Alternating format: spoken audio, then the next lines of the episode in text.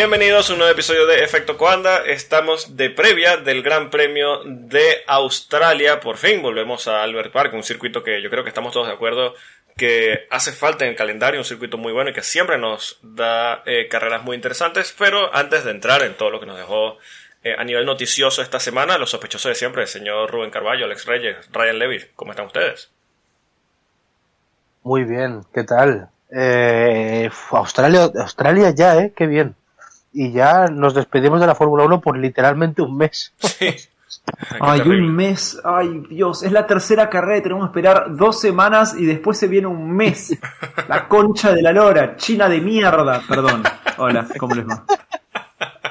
Hello, good day, good afternoon, good evening, Mike. Welcome to the podcast. Aquí estamos ya con Australian Bikes de este hermoso circuito de Albert Park y Ryan se ve que no ve IndyCar, porque en IndyCar nos pegan tres carreras en un, en, un mes y después, no, dos meses hasta Indianápolis.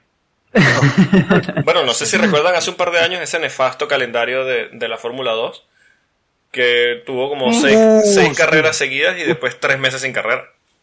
Ay, exacto, bueno, eh, eh, el calendario de este año tiene dos meses de parón. Bueno, lo están cogiendo de costumbre. Que por cierto, eh, eh, recordemos que tenemos Fórmula 2 y Fórmula 3 este fin de semana.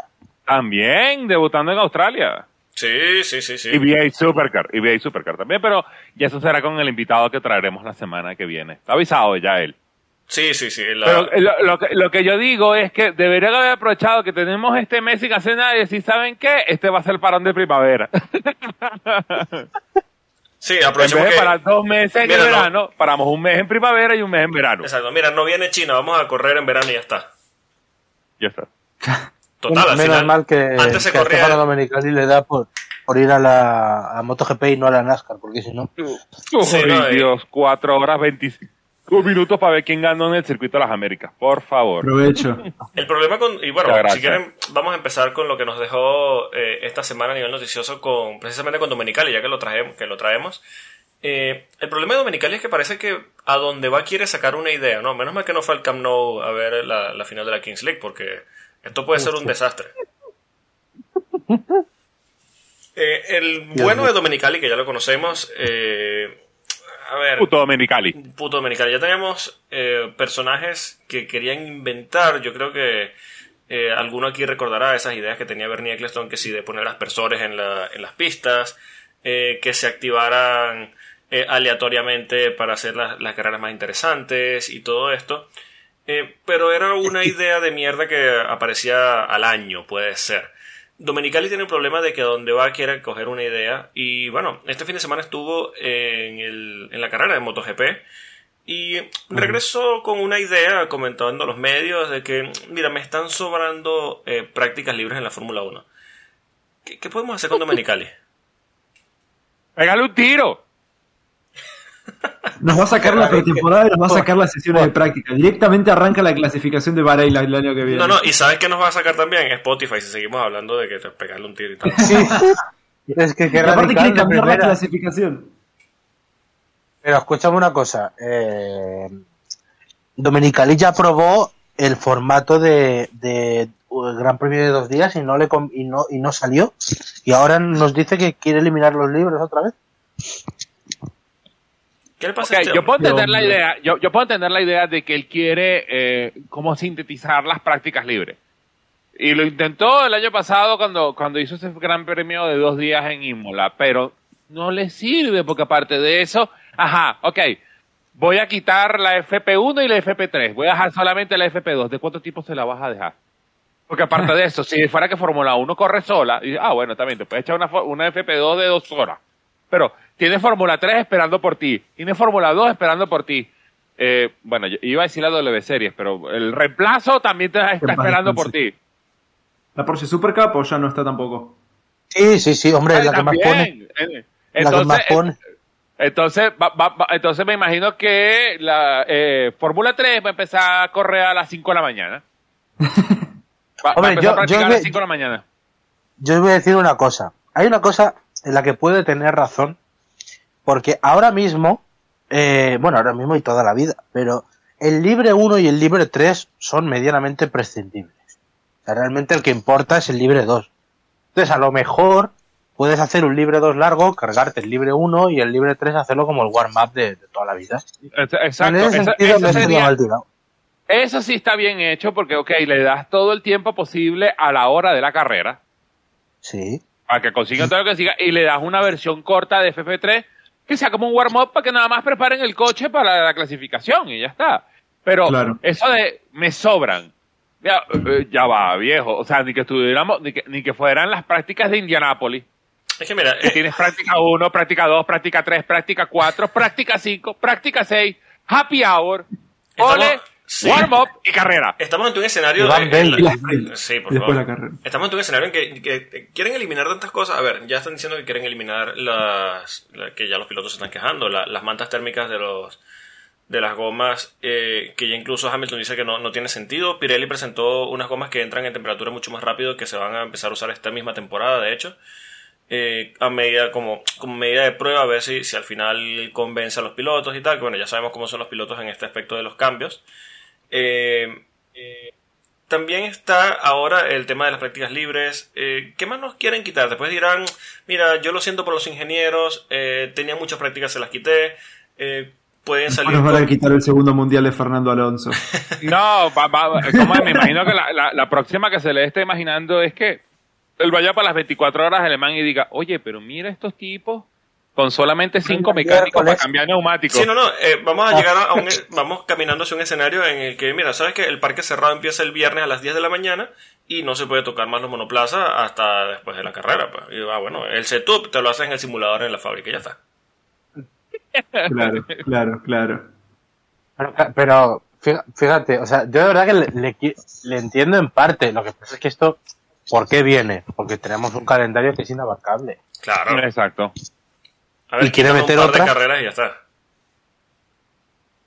Ah. Sí, es que, a, ver, eh, eh, hilando esto del, calendario, también justo ahora antes de empezar a grabar nos trajo eh, Rubén la noticia de que Estados Unidos quiere una cuarta carrera. Conociendo a Domenicali, no va a querer sacar ninguna. Eh, hay que estar claro que estamos en un calendario de 23 carreras. Eh, ahora mismo no le están diciendo que no, absolutamente nada que venga de Estados Unidos que no sea Andretti. 24 eh, carreras. A mí también me sobrarían sesiones de práctica si tenemos 24 carreras en la... A ver, me, sobran ya carreras, me sobran fines de semana. recordemos, No, te voy a decir que recordemos que el Pacto de la Concordia admite 25, además. Sí, sí, claro. Que hay que decir que ya los pilotos amenazaron de que si lo. A ver, bueno, eh, ya lo amenazaron cuando habían 21 carreras. Que si seguía creciendo el calendario, eh, se marchaba más de uno, empezando por supuesto por Hamilton, pero bueno, ya vamos a hablar de Hamilton. Eh... Y aparte, seguramente esta carrera la van a poner tipo entre. Onda, dos, una carrera de Asia y una carrera de Europa. Entonces va a haber otro viaje hasta Estados Unidos. Sí, sí, claro. A ver, eh, ahí caemos en el juego de, todos los años de los dardos con el que hacen el calendario y seguro se lanzan una carrera, la carrera en Australia. El fin de semana siguiente se lanzan la de la pista esta de, aterrizaje que no recuerdo dónde es. Eh, eh, eh, sí, en Atlantic City, Nueva Jersey, en el Bader Field, es decir, en un aeropuerto. Eso, gastarían alrededor de 2.700 millones de dólares una instalación de 140 hectáreas.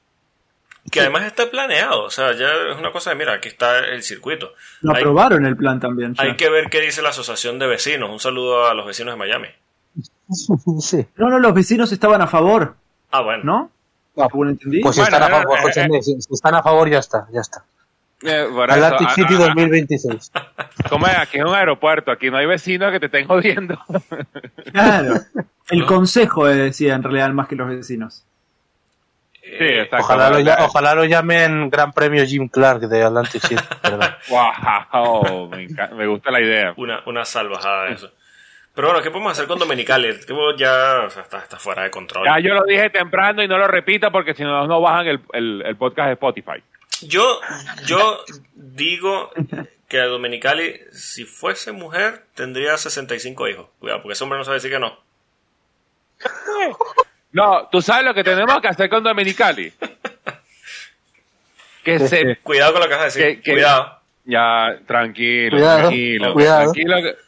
Tranquilo, que, se, que, que, que, no lo dejen que se siga reuniendo con Bernie Eccleston, porque literalmente Bernie Eccleston le, le, está pasando las ideas así por debajo de la mesa. Esa idea es tuya. Bernie Eccleston y la Flava.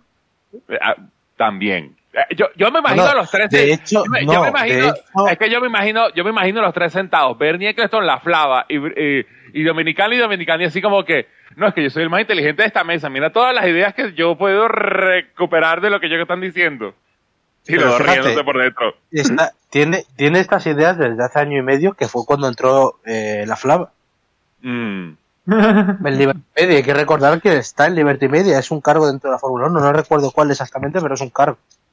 De barrendero no es. Mira, hemos mencionado, hemos mencionado a Bernie Eccleston eh, ya unas cuatro o cinco veces y tuve que entrar a ver la necroporra y Reyes es el único que no lo tiene, cuidado.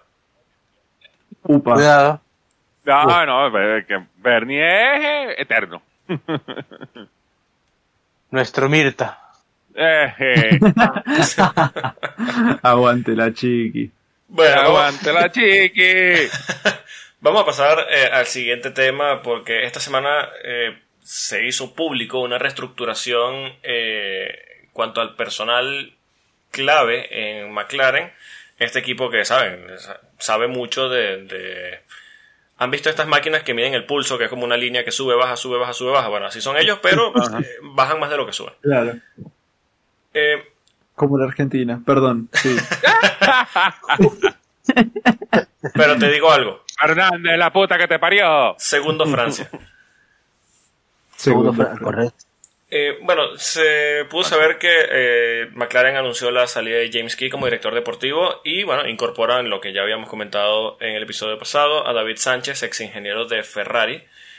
Y bueno, eh, McLaren anuncia o, o hace este anuncio de- del tema de la reestructuración de personal clave como algo que ya estaba planeado. Eh, como que ellos empiezan la temporada, sabían que iban a empezar mal y que este es un paso más en la dirección correcta. De hecho, el mismo Piastri ha comentado que, que, bueno, que esto era algo que, que se le comentó al principio y tal, eh, cuando él firmó el contrato, que se iba a reestructurar el equipo, que esto es la decisión correcta para llevar el equipo eh, a buen puerto, que apuntan a donde quieren apuntar. Ahora, ¿alguien les cree?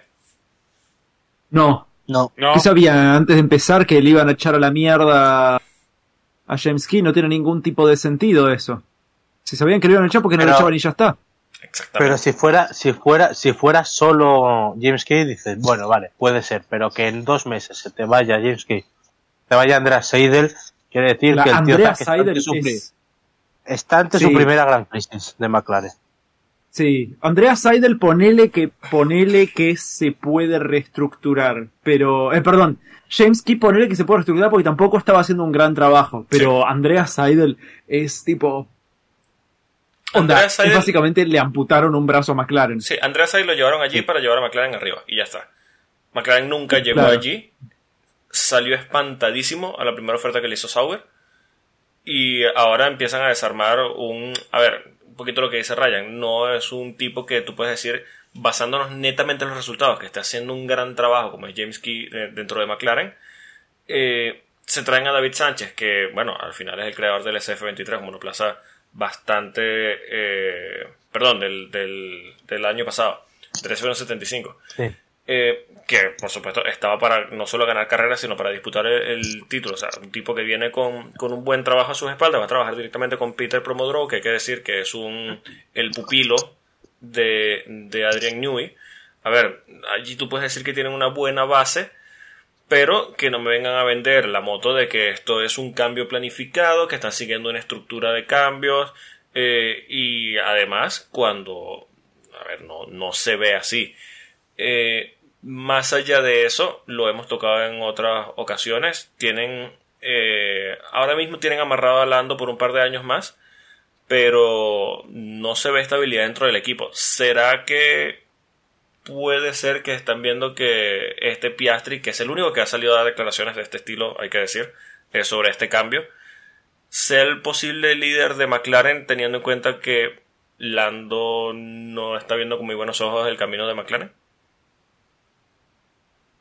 Puede ser, pero ¿sabes lo que pasa? Que yo más allá de, más allá de eso, mi duda es qué está pasando en McLaren, porque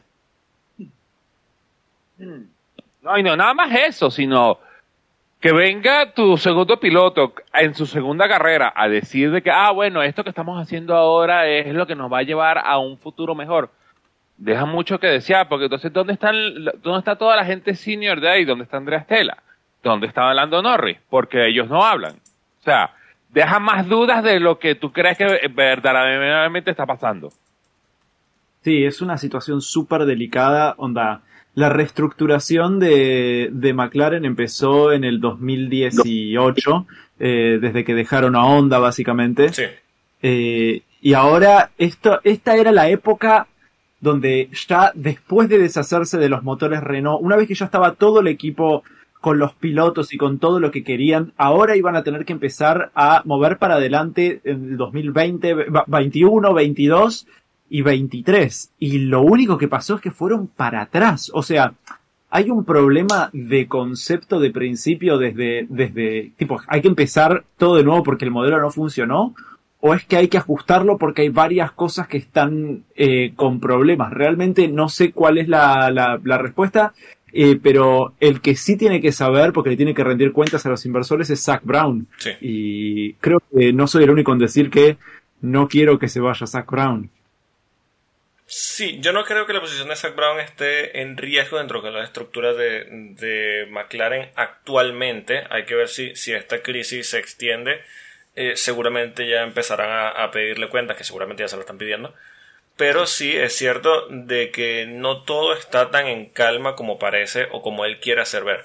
A ver, yo no mm. dudo que Zach Brown pueda reencaminar esto. Hay que tomar en cuenta el equipo que recibió, la situación en la que estaba y cómo logró reencauzar un poquito eh, el trabajo de, de, McLaren al punto de que, bueno, ganaron una carrera, eh, llegaron a hacer podios y demás. Eh, hay que decir también cómo la ganaron y tal, pero bueno, hay que estar allí. Y es una situación bastante complicada en el sentido de que es momento de aceptar que está en una mala situación porque además hay una estadística que para mí es lapidaria y bueno, volviendo al tema de Lando, eh, Lando nunca había terminado por debajo de la decimaquinta posición en su carrera en la Fórmula 1 y en las dos primeras carreras de esta temporada ha terminado 17. Claro. McLaren está en décima posición en el Mundial con cero puntos ahora. Pero el, tema es que McLaren se podía permitir un inicio de año como el del año pasado. Sí. Porque bueno, los cambios de reglamento, todos esperábamos que bueno, que podían dar un paso adelante, después de cómo venían, eh, 2021, 2020 no les fue nada mal. Pero el 2022 fue un retroceso, pero bueno, pensamos, mm, simplemente el concepto no entró de primeras, pero bueno, hay mucho margen de mejora. Pero claro, este inicio de año, terrible. Eh, se, presupone que en algún momento mejorarán. Lo que pasa es que estos cambios no dan ninguna confianza. Eh, pero, pero hay, hay No, nada más eso, Rubén. Eh, yo pienso que hay otro punto más importante. Si, si tú estás armando este equipo para este eh, darle a, a, un Lando Norris una, una bala que de verdad puede utilizar contra todas estas bestias que tiene adelante, estás creándole cero confianza a él. Ok, Lando mm. Norris puede tener una temporada de mierda. Todo el mundo tiene derecho a tener una temporada de mierda pero tan cerca de la renovación en dos años, mira, ya Lando Norris va a empezar a ver así como que, mm, ¿quién me quiere? Bueno, cabe, cabe una posibilidad. Es que McLaren entienda después del año del año pasado que bueno que no fue una mejora y sobre todo este que es una peora tremenda sí. digan no vamos a meternos bien en este cambio de reglamento esperamos al 26 y esperar a renacer en el 26 significa dar de lado al honor. No, y que no nada más eso, eh, todavía están peleando, no hay túnel de viento, el túnel de viento eh, parece ya un elefante blanco. El túnel de viento de Rodinger, que está ahí. Está. Está, sí, está, pero no está. Este, contratar gente de, de peso como Peter Promodu, como James Key, como Andrea Sider, y que lentamente se esté teñiendo. O sea, eh, da la sensación de que gente, esa gente se está dando cuenta, menos Peter Promodu que todavía está adentro, este, de que, señor, este barco está haciendo agua. Es muy bonito, muy esto, muy aquello, pero está haciendo agua. Vamos a saltar antes de que me, me, me hunda la carrera con él, con el, con la, con el equipo. Sí, algo Sí, que ha perdón, mostrado- es esto, es Sí. esto exactamente, eh, pero el tema también es, yo creo que un gran factor para lo que está pasando ahora en, en, en McLaren es Aston Martin. Sí, Onda, el hecho de que ese paso adelante que ellos vienen diciendo que van a hacer, que el túnel de viento, que el equipo que estaban formando para llevar las cosas al próximo nivel, Aston Martin en dos años desde su concepción lo hizo. De hecho, el día Sí, pero, antes pero- de que pero son, McLaren... pero son circunstancias distintas, ¿eh? Claro, claro. McLaren no tiene el dinero, no lo ha tenido nunca de los últimos años para cometer lo que ha cometido Aston Martin. Claro que sí, pero estamos viendo desde otro punto de onda.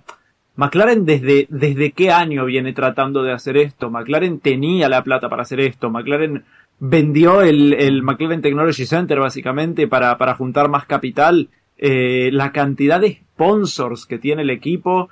Eh, vendieron una parte del equipo el año Es pasado, más, si no me acuerdo. si Eh, no el anterior. Ryan, Ryan, rechazaron la oferta de Audi. Exacto, Sí. rechazaron la oferta pero de cuidado, Audi. cuidado. La oferta de Audi era para comprar el equipo. Pero, Bueno, pero sí. ¿por qué, eh, por qué pero- no lo si, si, se- si Hombre, creían que porque no una posición no para no poder ganar, ¿por qué no lo vendían? Porque, porque eso, oh, no, no, no, no, no, no, porque eso implicaba vender McLaren, que eso eh, eh, sería un shock para Bueno, el mundo sí. del motorsport y Vender McLaren vender no se puede. también, vender también parte de McLaren Automotive. O sea, es que Mm. una, una oferta eh, agre- muy agresiva. Sí, el tema, de, pero, el tema de vender McLaren Pero- es que iba a afectar Ajá. de manera muy muy directa la compañía de coches. O sea, ya iba a, Claro. sepu- iba a sepultar la marca, pero muy muy muy fuerte. Yo, yo creo que el- al- lo que se le puede, fíjate que a mí me gusta la, la- la estrategia de Zap Brown, ¿eh? Habrá quien le pueda a lo mejor echar en cara que ha diversificado demasiado sus recursos, ¿no? Porque se ha ido a Fórmula E, Sí. a Stream E, que no vale tanto, pero sobre todo IndyCar, y no ha centrado todo en Fórmula 1. Pero al final, yo creo que no ha sido mala. Lo único que los cambios que han hecho, sobre todo en Brasil y el tema del túnel de viento, no les ha funcionado como, como querían. Mm, al- lo que pasa es que eh, el- eh, es que en caso de que dejaran, fíjate, en caso de que dejaran de, de- que dijeran, venga, ya nos centramos en 2026 y empezamos a pensar en eso porque, porque no nos va, esto no nos va a ir bien. Sigue siendo demasiado pronto, es 2023, ¿eh? Sí. Cu- Tres años tres. de... Claro, Fíjate dónde estaba McLaren hace tres años. claro. Todo lo que pasó desde entonces. Estaban con Carlos Sainz en el... Va, 2019 era hace tres años. Eh, estaban Sí, con. Carlos Sainz, estaban por primera vez parándose en el podio de vuelta. eh, estaba el equipo todavía medio en conformación. Onda, es. En términos de Fórmula 1, bueno, esperamos tres años. eh, no es una sentencia de muerte, pero no está muy lejos tampoco. Y es una situación muy peligrosa porque, a ver, estamos hablando de que no cuentan con el mismo capital que contaban antaño. Eh, ha tomado unas decisiones eh, económicas bastante fuertes como el tema de vender el McLaren Technology Center, eh, vender parte de, de la compañía de, de Fórmula 1, eh, todo este tema con, con los pilotos que es rarísimo, tomando en cuenta de que la cantidad de pilotos que ficharon no tenían un plan para la cantidad de pilotos que ficharon. Parecía un poquito como que montaban uno encima de otro y tal. Y digo que es peligroso porque al no contar con un capital que tú dices, va, bueno, tenemos un problema y le ponemos una montaña de dinero y de una forma u otra se soluciona, aparte del control de gastos, tienen que verse en un espejo que no está muy lejos, que es Williams. Sí. Sí. Williams peló el pedal en varias ocasiones seguidas y está en un hueco en el que no ha podido salir. Y cuidado, Ahora recién está saliendo a costa de McLaren. claro, pero cuidado si al final el precio que paga McLaren es más alto que el de Williams. Mucho cuidado porque el simple hecho que haya existido la oferta de Audi, eh, a ver, los tiburones dan vueltas cuando huelen sangre. Mm, Exactamente. Sí, pero, pero también te digo, McLaren ha pasado tres años, McLaren Honda, que ya salir de eso ya es un Claro, máster en claro. salir de crisis. ¿eh? Sí, sí, sí, claramente. Pero hay que estar claro también que ese personal que lo sacó de, de esa crisis de McLaren Honda debe quedar poco ya dentro del equipo. Sí. Bueno, sí, pero queda el capitán. Mm. De momento, por eso digo, eh, de momento, y bueno, quizás se puedan apoyar un poquito en el tema de- del del límite presupuestario. Pero cuidado. Ahora, sí, ahora también con, con el diario del lunes, lo que podemos, lo que yo al menos puedo decir, no sé si ustedes me apoyan o no, eh, realmente no sé si era el momento para hacer una movida como la movida de Piastri. Con todo el talento que yo tenían adentro. Y lo que pasa es que yo creo que Zach Brown dijo, mira, prefiero traerme a este niño que no me va a costar tanto, a seguirle pagando a, a, un Daniel Ricciardo porque me llegue 15, 14 y 13. Pero escúchame, Pato Ward. Sí, el problema ya no es Pato Ward, es, es, Palou. bueno, sí, sí. Palou, bueno, Palou, este, Award, eh, Sí, pero, pero Award le, le, tenía en el equipo, pero, pero a, Palou casi le destroza la carrera en la IndyCar para luego llamar a, a Piastri. Exacto, onda, eso mismo que decían de, de, de, de, la cantidad de pilotos que ponían uno arriba del otro. Eh, es, es una serie de... Creo que si bien Zach Brown es un genio del marketing, no sé a quién tiene como asesor financiero para, para, para que le avale esta toma de decisiones y esta forma de utilizar el capital que tienen, porque sinceramente antes que contratar a, a Palou y a la mitad de, del paddock de IndyCar, eh, quizá deberían concentrarse en terminar el túnel de viento. Sí, yo entiendo un poquito la movida en el caso de Piastri porque tú dices, mira, eh, pilotos con esa proyección es cierto que aparece uno cada 10 años. Eh, y a ver, todos los pilotos, yo creo que todos los equipos se, se van a tirar unos al otro al cuello para, para tener un piloto así dentro de sus filas, sea como probador o dándole un chance como un equipo. Como, y no nada más eso, y no nada más eso, Polo es un, es un, es un talento que sale una vez a la, a cada 10 años que no está dentro del, del, no está dentro de la órbita de Red Bull. Porque si buscamos los últimos talentos, Verstappen y Vettel todos estuvieron dentro de, la, dentro de la órbita de Red Bull. O sea, hay que irse casi 20 años atrás para buscar el último talento fuera de serie de su época, que era Hamilton. Por eso, yo entiendo esa movida y tú puedes decir, quizá puede ser, aunque eh, yo creo que de, aquí la conclusión que sacamos es que McLaren no tiene eh, un buen proceso de planificación, puede decirse. Pero quizá estaban pensando en que el futuro del equipo ya no pasaba tanto por Lando Norris, sabiendo de que iban a entrar en una crisis muy marcada, sobre todo en el tema de resultados, eh, y que quizá eh, le podían pasar la, el testigo a Piastri, que puede ser quizá un poquito más paciente, porque ya creo que en este momento Lando tiene poco que demostrar. A ver, ya, ya es un tipo que ha ganado cierto prestigio dentro del paddock, ya saben que es un piloto que puede dar resultados si tiene un, monoplaza en condiciones, mientras que Piastri, al ser su primer año, por supuesto, tiene un poquito más de margen y, pueden darse, eh, por decirlo entre comillas, ese lujo de cometer errores por un par de años más mientras terminan de acomodar todo el desastre que tienen dentro. Ah, es cierto, es cierto. Bueno, vamos a dejar de lado a McLaren de momento eh, y bueno, vamos a seguir un poquito en esa onda americana que, nos gusta. Hay noticias de parte de Andretti. Hay unos por allí que no le gusta. Oh, sí, sí, sí. Hay alguno por allí dentro de la Fórmula 1 que no. o, tiembla un poquito cuando escucha ese nombre. Pero bueno, lo cierto es que Andretti sigue eh, armando su estructura de cara a entrar a la Fórmula 1 en 2026. Eh, Andretti sigue insistiendo en que va a entrar a la Fórmula 1 en 2026 de una forma u otra. Eh, acompañado de Cadillac. Y bueno, eh, se pudo saber que firmaron eh, al ex director técnico de Lotus y Renault Nick Chester para su programa de Fórmula 1. Mm, Nick Chester trabajaba con el equipo de McLaren de Fórmula E, otro que se le va a McLaren, y empezará a trabajar directamente el próximo mes con este proyecto de, de Andretti. Mm, ¿Qué sacamos de aquí? De momento eh, sigue Andretti eh, armando su estructura. Hay que decir que la posición de Chester en el equipo de McLaren de Fórmula E lo va a tomar el ex Ferrari, Chris Dyer, un ex ingeniero de Ferrari. ¡Wow!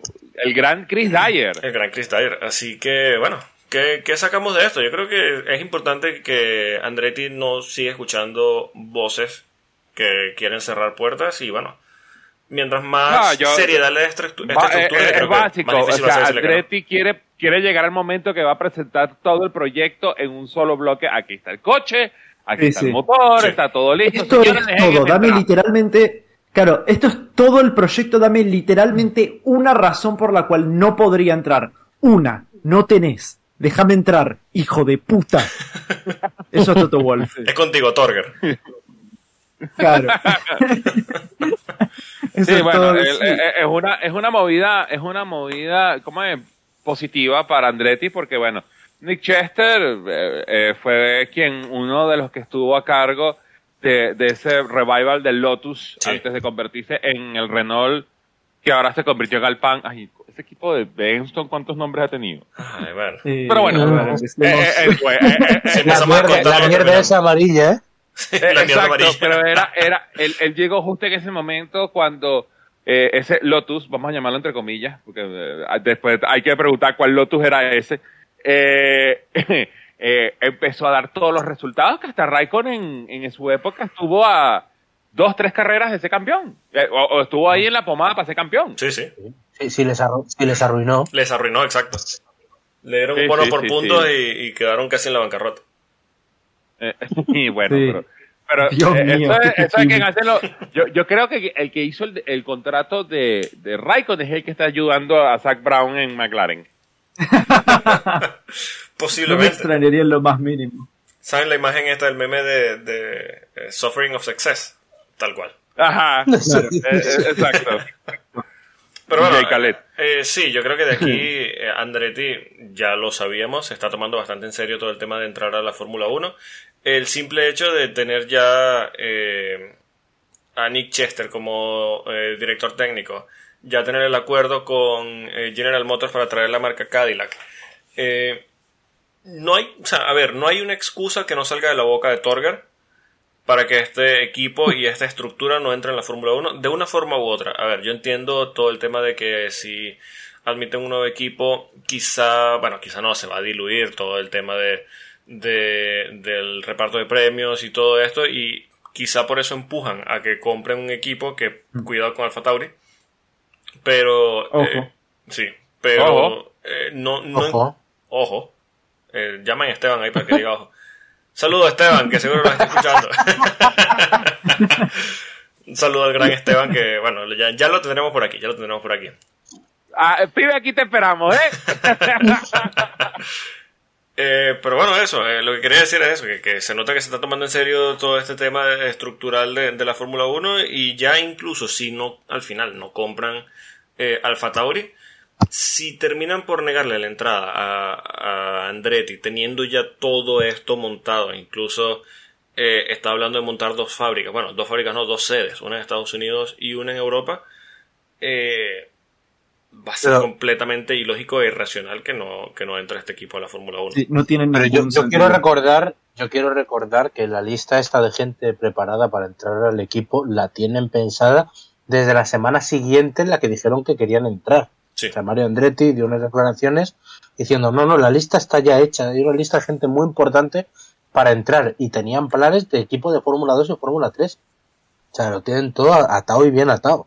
Es que No entiendo la Fórmula 1 por qué le dice que no André, onda, no tiene ningún sentido. Es, es, lo único que tiene es beneficio para todos, el gran problema que y, sus secuaces. Sí, el gran problema que está enfrentando la Fórmula 1, que es lo que se está encontrando de frente, es que necesita la unanimidad de los equipos para que entre un nuevo equipo a la parrilla. No tiene ningún sentido eso. Ninguno. Entonces es, una soga cuello que, tiene que, no tiene sentido. Yo, yo, lo que creo que Torger estaba pensando de que no, no, no, no, si le abrimos la puerta a Andretti, entonces se nos va a americanizar la categoría. Vamos a la cuarta carrera en los Estados Unidos. Ah, perfecto. Mejor. No, yo creo que ahora mismo la Fórmula 1 feliz ningún sentido, ningún sentido. Sí, yo creo que la Fórmula 1 ahora mismo eh, son felices si se americaniza, pero al hilo de todo esto de, de, de, Andretti, a ver, no, no tiene ningún tipo de sentido. Yo creo que en los últimos, podemos decir, 20 años, es la propuesta más seria para entrar a un equipo eh, a la Fórmula 1 y hemos tenido desastres como Mano Racing, eh, como Virgin, HRT. HRT. Eh, a ver, yo entiendo que basado precisamente en el Lotus este verde que no tenía ningún tipo de sentido. Eh, yo entiendo que basado en esas, en esos equipos fantasmas que entraron y así como entraron no hicieron nada y se marcharon, eh, se endurezcan eh, las, los requisitos para entrar a la Fórmula 1 para tener estructuras más sólidas, equipos que no aparezcan y desaparezcan eh, simplemente como una estructura de lavado de dinero. Un saludo a Rich Energy. Eh, oh. Pero, a ver, hay que usar un poquito el sentido común y saber lo que aporta un nombre como Andretti a la Fórmula 1. A ver, la Fórmula 1 necesita Andretti. Yo creo que sí. A ver, necesitar. Sí, a esta altura sí. A ver, yo necesitar en el sentido de que está entrando un mercado americano Y, que, a ver, ¿qué, otro equipo que puede entrar ahora mismo te puede dar ese valor, tomando en cuenta que ya vamos a hablar de ello, por se ha hecho para atrás? ¿Sabes lo que pasa? Que la Fórmula 1 piensa una cosa que en el fondo es cierta, que la Fórmula 1 seguirá andando sin Andretti y en el fondo también. Se han tirado 40 años así, bueno, da igual. Pero es verdad que lo que hemos dicho siempre, no es lo más inteligente. Tampoco nos sorprende que la Fórmula 1 tome decisiones que no sean inteligentes, pero si tú quieres asentarse, asentarte en un mercado tan importante como el americano, no tienes mejor llave que uno de los tres grandes apellidos del automovilismo americano. Claro. Pero bueno, hasta que lo vean, bueno, pues. Y lo peor es que lo saben. Si lo peor es que lo saben. Sí, sí, claro. Pues les va a dar igual. No, es que, lo, saben y se están haciendo los pendejos, que es lo que, es lo que termina molestando más. Sí. Pero bueno, vamos a ver en qué eh, queda esto de, de Andretti. Lo cierto es que, como decimos, es de las mejores propuestas que se han presentado en los últimos, las últimas décadas a la Fórmula 1. Y bueno, ya hablando precisamente, netamente, puramente como aficionado al motor, me gustaría ver ese apellido dentro de la categoría como equipo. Más tomando en cuenta que, bueno, estaría trayendo la estructura de, de eh, General Motors, que no es poca cosa, ¿no? No, no, no, para nada. es que esa es otra, es que no estamos hablando solo de Andretti, es que General Motors, ¿qué claro. cojones la cosa? Eh? Estamos hablando de, de Cadillac, a ver. Maldita sea. Bueno, eh, precisamente uno de los temas que, tocamos ahora eh, ya se pudo confirmar de manera oficial que Porsche no va a entrar a la Fórmula 1 en 2026, como ya habíamos adelantado en el podcast. Eh, finalmente, Volkswagen, dueño de la marca eh, Porsche, hay que decir, el grupo Volkswagen, eh, ya se dio por vencido en su intento por entrar a la Fórmula 1 2026. No ven una forma de, entrar después del intento que tuvieron de comprar el 50% del equipo Red Bull. hay que bueno, recordar a quien no esté al tanto de todas las negociaciones que hubo entre ambas empresas. Porsche intentó comprar el 50% de Red Bull. Red Bull no quería eh, o no quería eh, que comprara o vender una menor participación de la empresa porque incluía una, un renombre del equipo y no querían perder el nombre Red Bull. Eh, Porsche entraría como motorista entrando o tomando entre comillas posesión, haciendo un rebranding de Red Bull Powertrains y bueno, al final esa negociación se cayó, no llegaron a un acuerdo, eh, intentaron por otros medios eh, comprar otros equipos, se acercaron a Sauber, se acercaron a, a McLaren incluso, eh, se acercaron a Williams. Williams pedía mucho dinero respecto a lo que estaba dispuesto a dar el grupo Volkswagen por, por el equipo. Y bueno, al final se le fueron cerrando tantas puertas que al final hicieron oficial el hecho de que ya no van a entrar a la Fórmula 1 como 2026, ni como motorista, ni como sponsor, ni como equipo, ni como nada. Mm, me parece una pena, porque es cierto que la marca Porsche te puede aportar muchísimo eh, a la Fórmula 1, pero teniendo la certeza y ya la, seguridad de que entra el equipo Audi eh, a partir de 2026 junto a Sauber, eh, creo que no es un golpe tan fuerte y creo que quizás es algo que se veía venir, ¿no? Todo ese tema de Porsche. Uno, Efecto Conda no miente. Exactamente. Nunca. Nunca miente. Segundo, Francia. Cuando nosotros decimos Francia. Tercero, cuando nosotros decimos las cosas de bola, uno piensa que uno está aquí en este podcast por cheat and giggles. No. Aquí se aquí se sueltan bombas que terminan explotando seis meses, ocho meses adelante.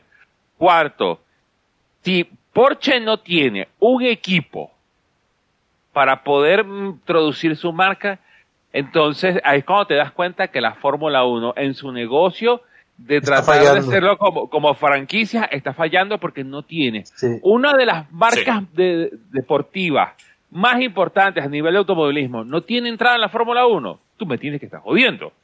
Que la, la Fórmula 1 es el único campeonato que se lo puede permitir, oficialmente decirle que no a Porsche, pero es lamentable una marca como Porsche que quiera entrar a la Fórmula 1 no pueda.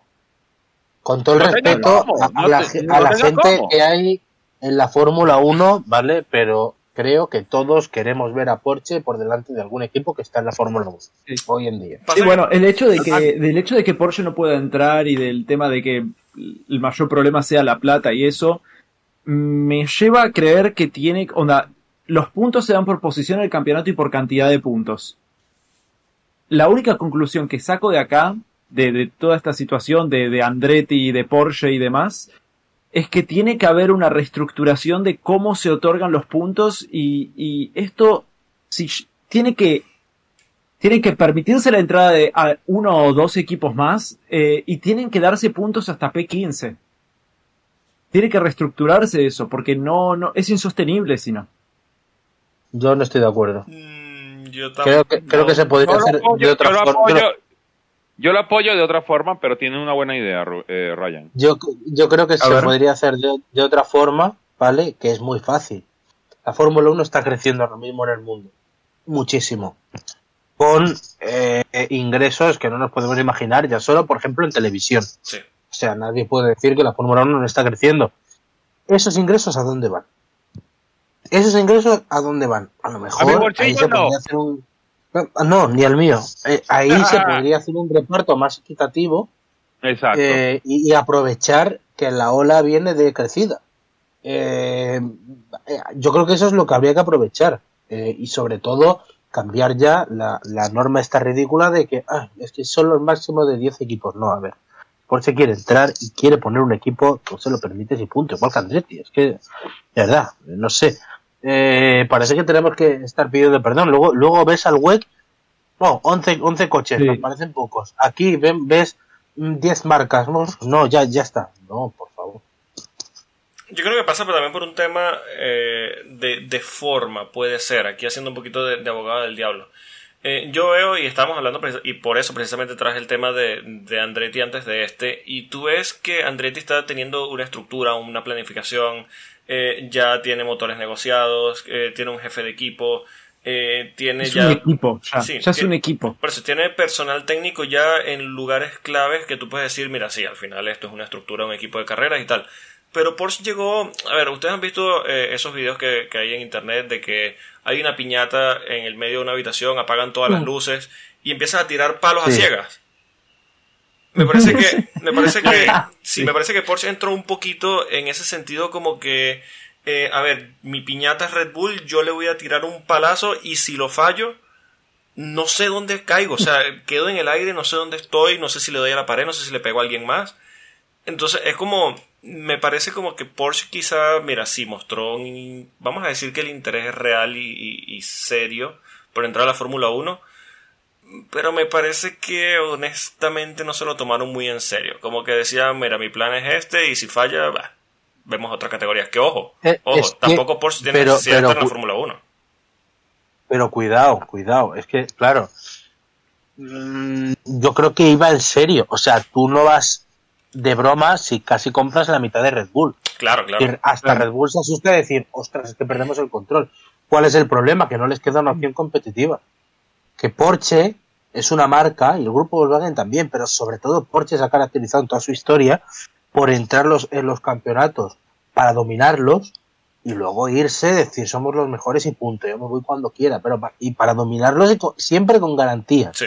Siempre. Por eso han empezado un poco eh, dubitativos en el web, por, bueno, porque es normal, porque es un coche nuevo, e incluso nos parece raro, porque Porsche no suele hacer eso.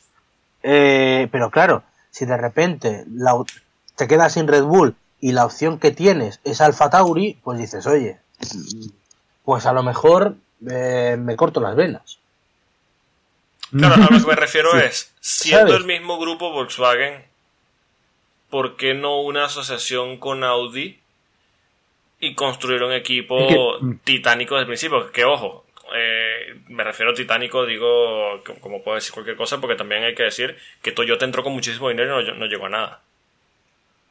Eh, yo creo que el hecho de que hayan dividido dentro del grupo a, Audi y a Porsche fue ya buscar quilombo desde el principio. Si el grupo Volkswagen va a querer entrar, que entre uno como motorista y uno como equipo. Pero que entre uno como motorista y equipo, y que después el otro quiera entrar también como motorista y equipo, me parece un montón.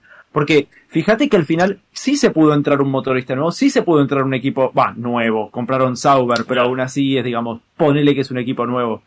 Pero el, el, ok, y ahora hagamos lo mismo, pero con otro. Me parece un montón, me parece que era un proyecto que ya de por sí, no sé si estaba hecho para fallar, pero la, la, la, partición del medio de, de ese proyecto me parece que fue Sí, la movida, un poco la movida pero, es que han tenido que actuar un poco sobre la marcha porque el que quería el que quería un equipo era Porsche.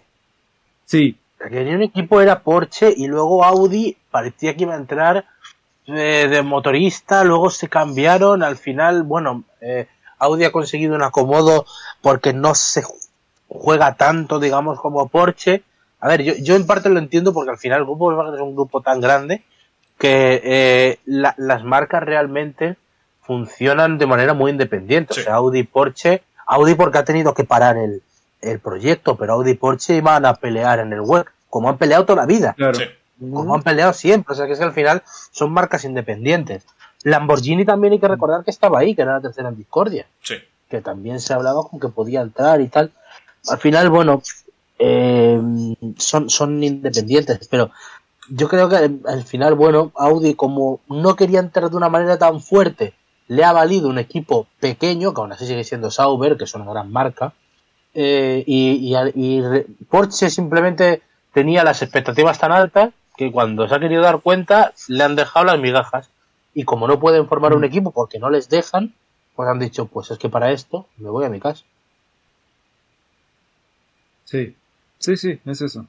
Sí, la, la movida estuvo rara. Eh, a ver, se entiende que son marcas independientes, pero sí, quizá, como dicen, mordieron más de lo que podían masticar, quizá.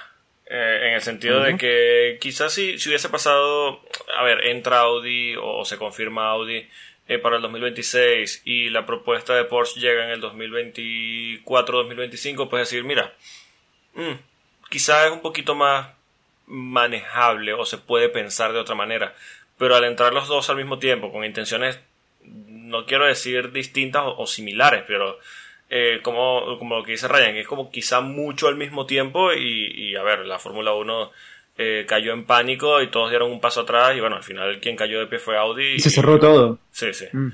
Que bueno, al final es lo que lo mismo que está pasando con el tema de Andretti. Eh, yo creo que se pusieron un poquito los pelos de punta, como que ya que está pasando, nos están invadiendo y bueno, ahora siguen todavía como gatos pata para arriba, así como cuidado Cuidado que no sabemos qué es lo que viene por allí. Mm.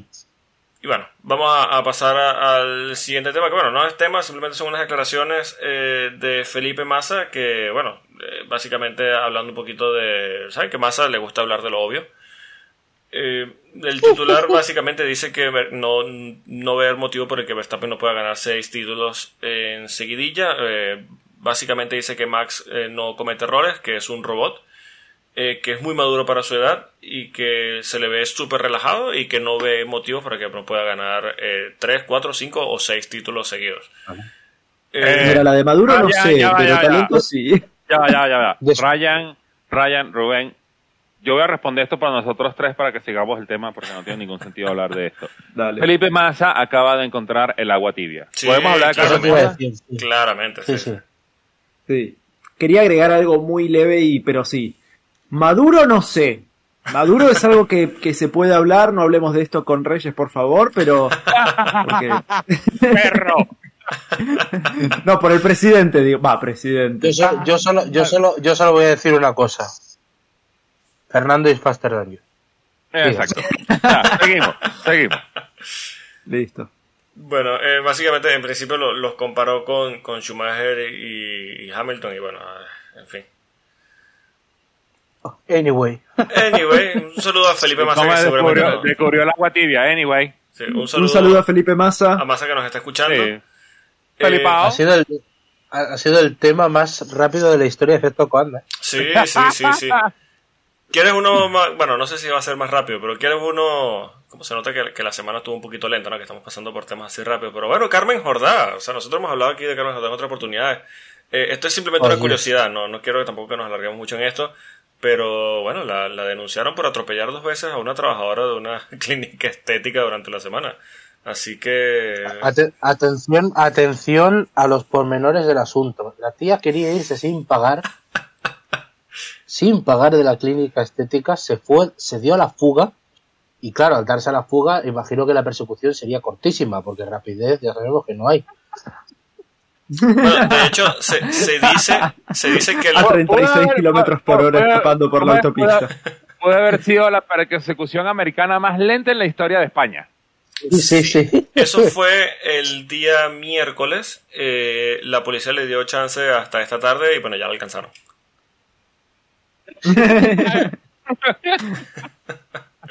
hay que decir, hay que decir que eh, a su favor, cuidado, eh, como piloto tampoco es mucho así que tú puedes decir, o sea, quizá la atropelló dos veces sin querer.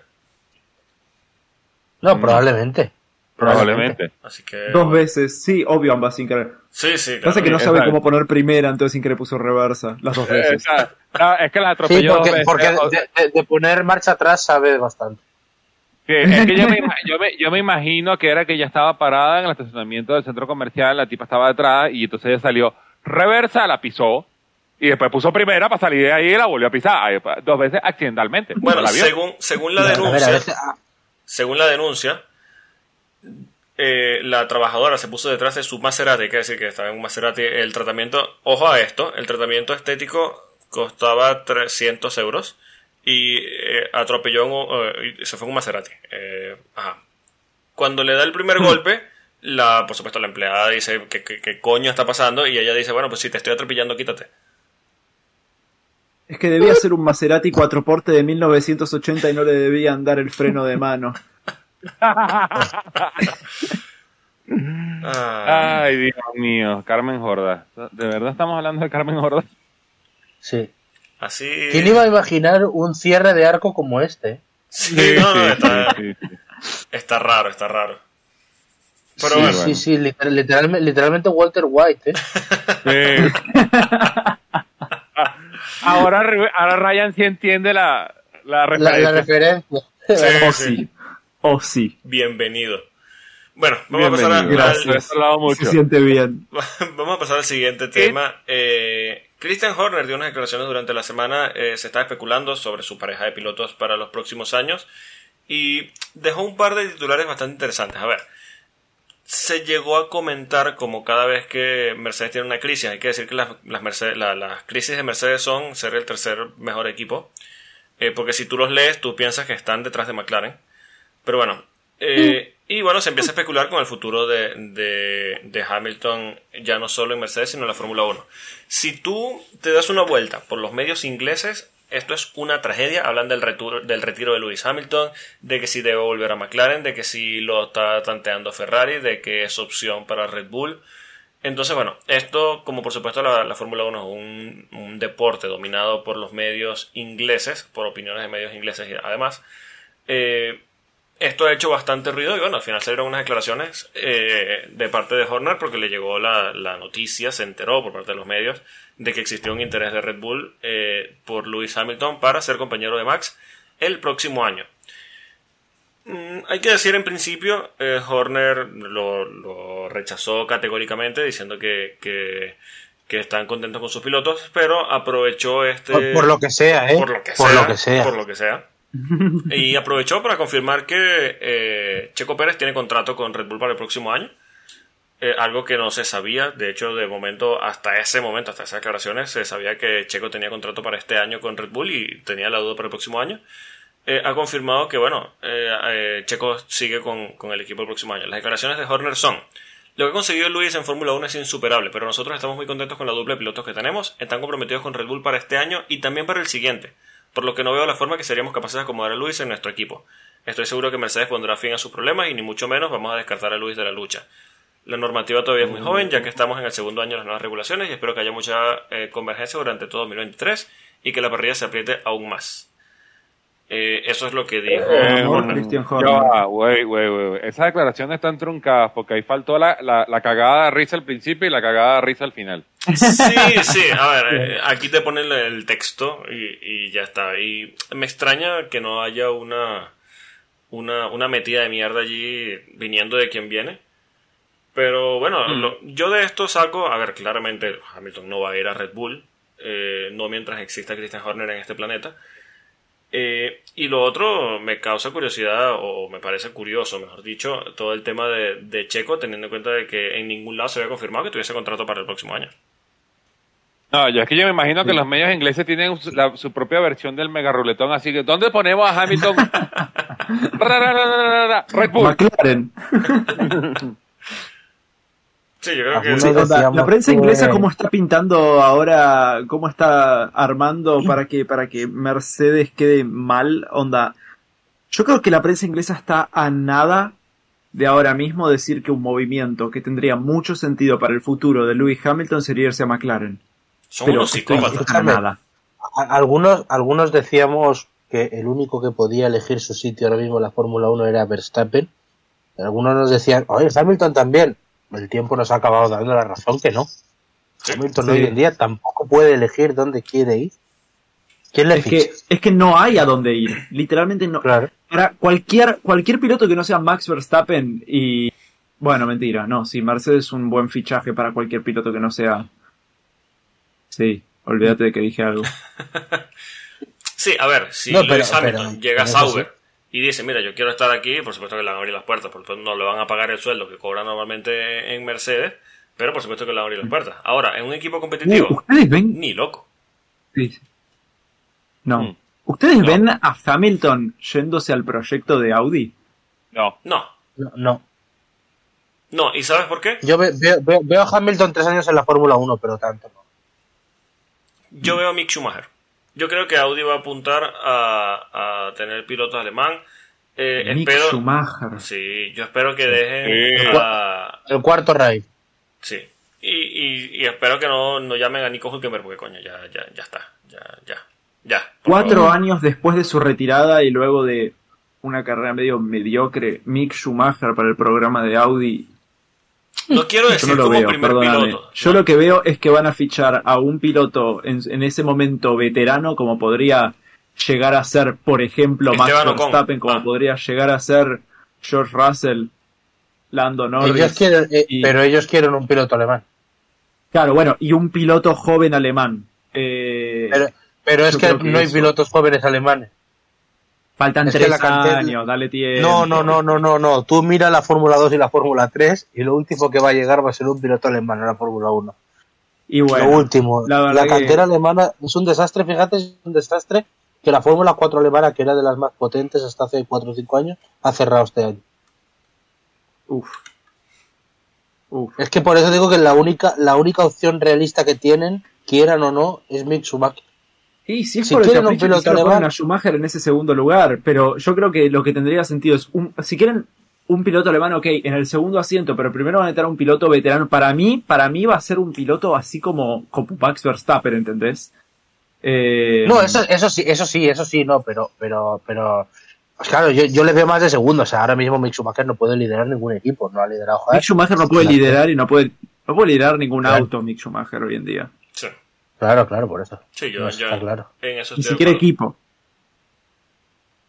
Bueno, ya cerrando eh, el tema de, de Mick Schumacher y, y, bueno, vamos a ver qué, qué va a pasar con Audi de aquí en adelante, pero tenemos tiempo todavía para, para saber qué pasa. Ahora, yo voy a dar o, o voy a decir, eh, ya este sería el, el- el tema antes de, de en la previa de, de Australia, voy a decir unas declaraciones eh, que hubo eh, a finales del año pasado y ustedes van a decir quién las dijo. ¿Ok?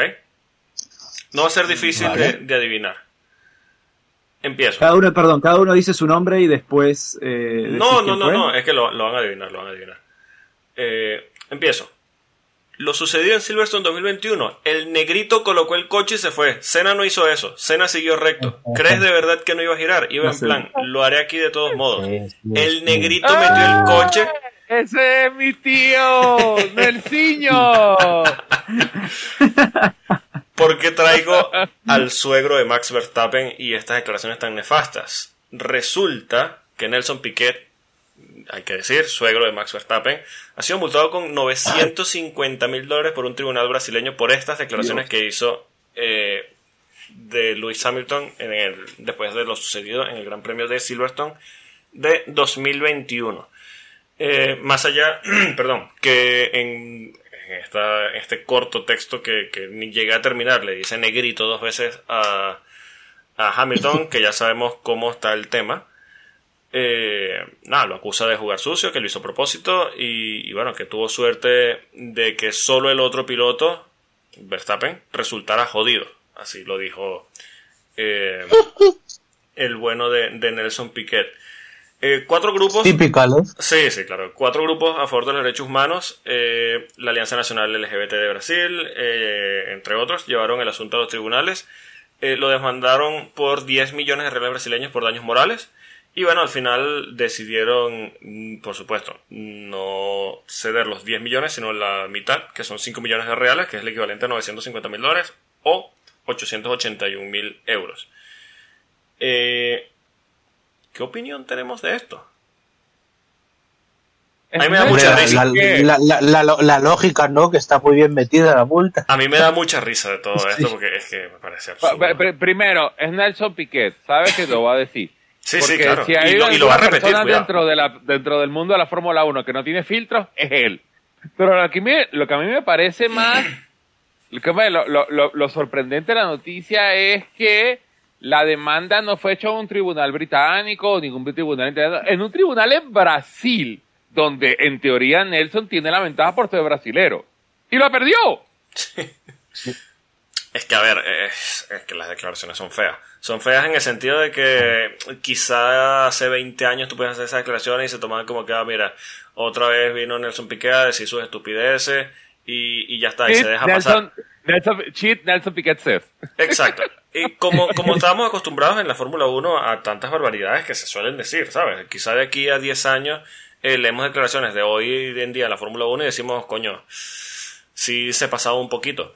Pero bueno, al final eh, la gracia, y, a mí me, causa un poquito de gracia porque yo estoy seguro que Nelson, en cualquier momento, Nelson Piquet repite esta declaración, o sea, vuelve a pasar alguna otra cosa y dice, se le olvida y dice, no, sí, el negrito, tal cosa y tal, o, o, cosas peores. Pasa que tampoco quiero que, que Es que lo peor es que él no sabe qué es lo que hizo mal. Eso, exacto. A eso, a eso quiero llegar. y, que lo va a volver a, y que lo va a volver a decir si le pilla tal también. Sí. Lo que no he visto es el... Yo sé que existe video de, la declaración, pero podría ser que estaba borracho, porque si le dan un par de copas, le meten otro millón de euros de multa. Eh, capaz. No sé, la verdad que no tengo la mínima idea, pero no, no me sorprende si lo está. ya a esta altura nada sorprende. Bueno, señores, vamos a... La verdad que no vámonos a la previa ya del Gran Premio de Australia. Por fin vuelve la Fórmula 1, vuelve al Albert Park. Eh, un circuito muy, muy bueno, siempre nos da eh, buenas, buenas carreras. Me parece, yo soy de la opinión de que debería ser el circuito que siempre abre el calendario de la Fórmula 1. Eh, pero bueno, ya esta cuestión de, de gustos de cada quien.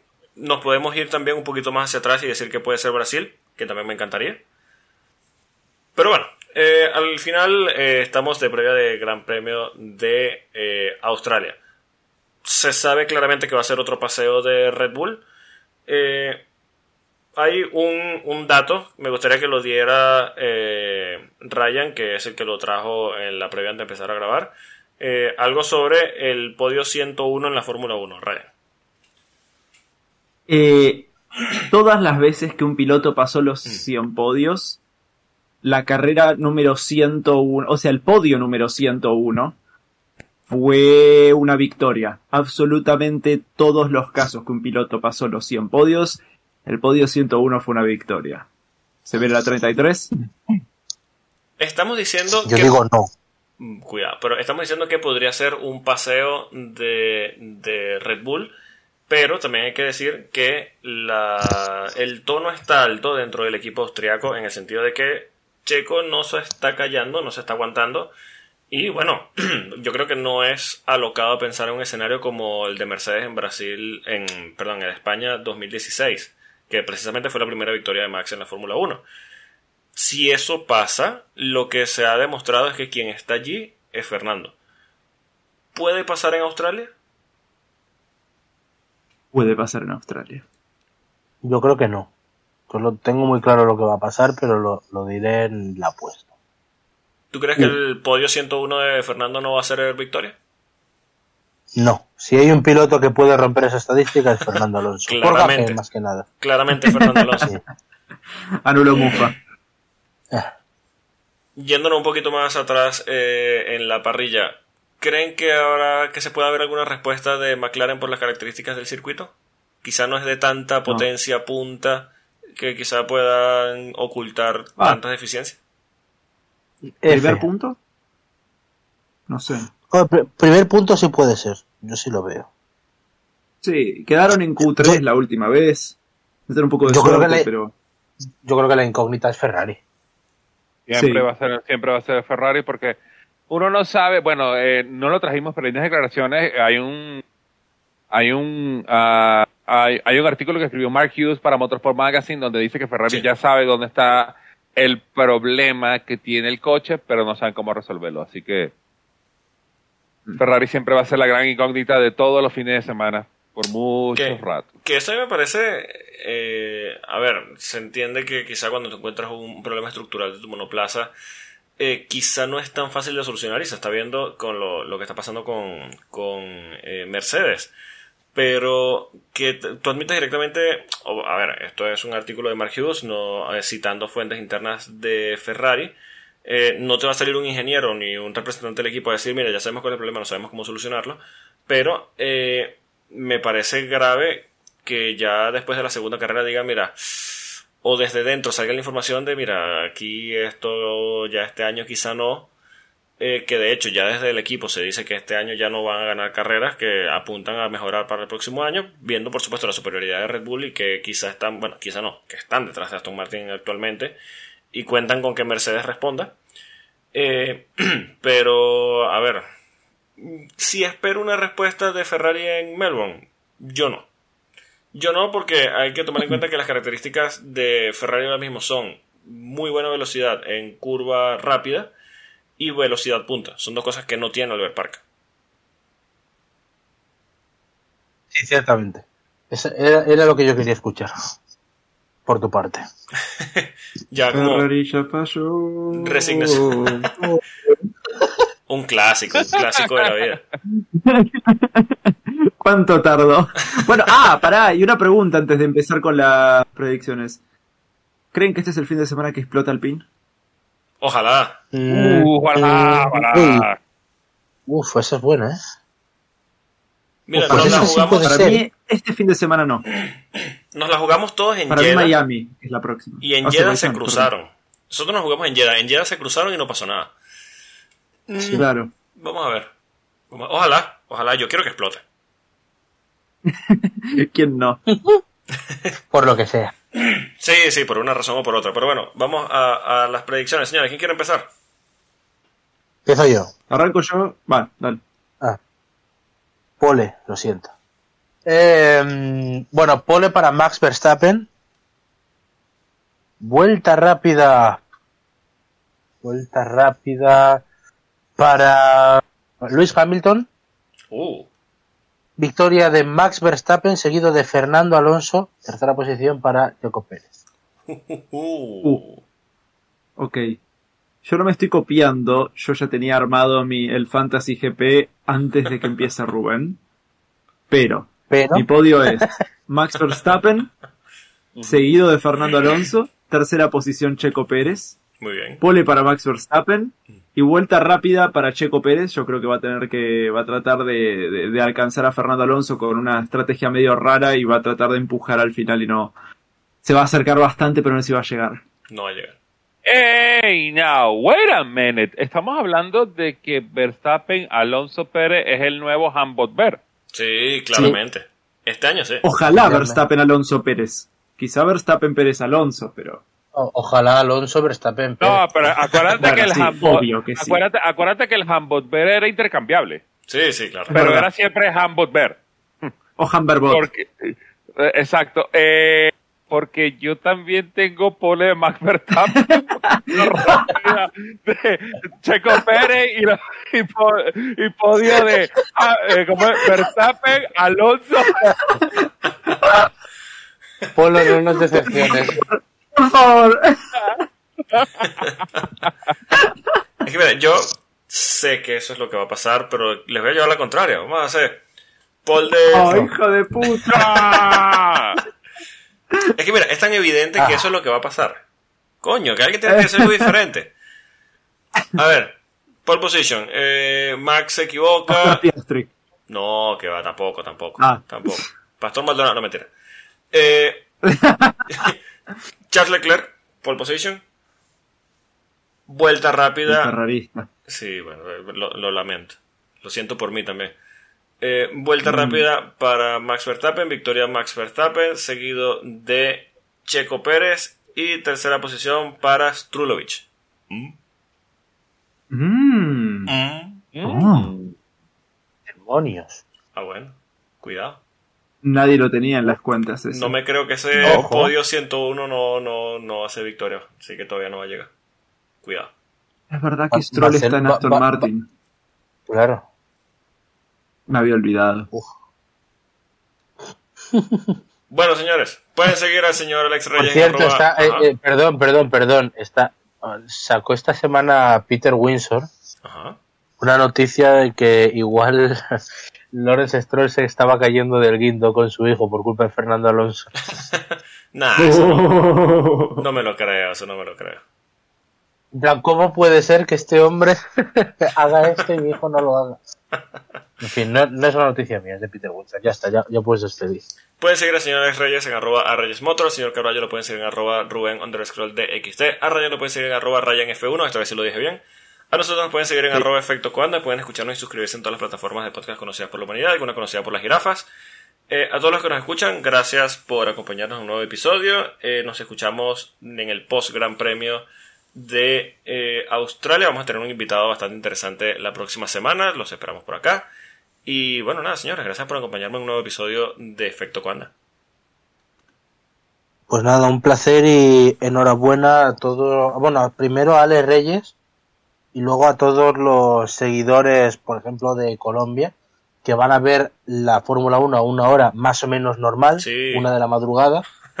Y Bien. F por nosotros, F. por el Polo y por mí, pero sobre todo por Ryan, que la va a ver a las 3 de la mañana. Sí, andás a ver. No sé en qué condiciones la voy a ver. No pero bueno, no sé ni en qué. Ni en ¿Cómo dónde. Pero Eh, bueno, eh, ya, ¿cómo- la semana que viene ya les cuento. Sí, sí, sí. ¿Cómo es cuando, cuando, cuando Ryan dice no sé en qué condiciones la voy a ver? Probablemente muchas botellas de Quilmes will be involved. No, sí, Ojalá. eh, la verdad que será una semana complicada. Quizá la semana que no esté en el podcast, ya vamos a hablar si eso pasa. Ya lo hablaremos. Ya lo hablaremos. Bueno, ya lo hablaremos, pero bueno, aprende Ya- a sufrir ya- ya lo que a- sufrí. Aprende a sufrir lo que sufrí yo cuando me tocaba ver Malasia de Fórmula 1. Lo único que podemos decir con el tema de Ryan es. Están pasando cosas. Cuidado. Nos escuchamos la semana que viene, Están pasando cosas. Ya, ya, ya vamos a hablar de Ryan, ¿eh? Ya, ya vamos a hablar de Eh, Están Ryan. pasando cosas. Ya vamos a hablar de Ryan. Ah, pero no. ¿Cómo es? El plan. Confíen en el plan. Le plan. Vámonos. Le plan. Chau. Le plan. Vámonos. Chao. Adiós. Adiós.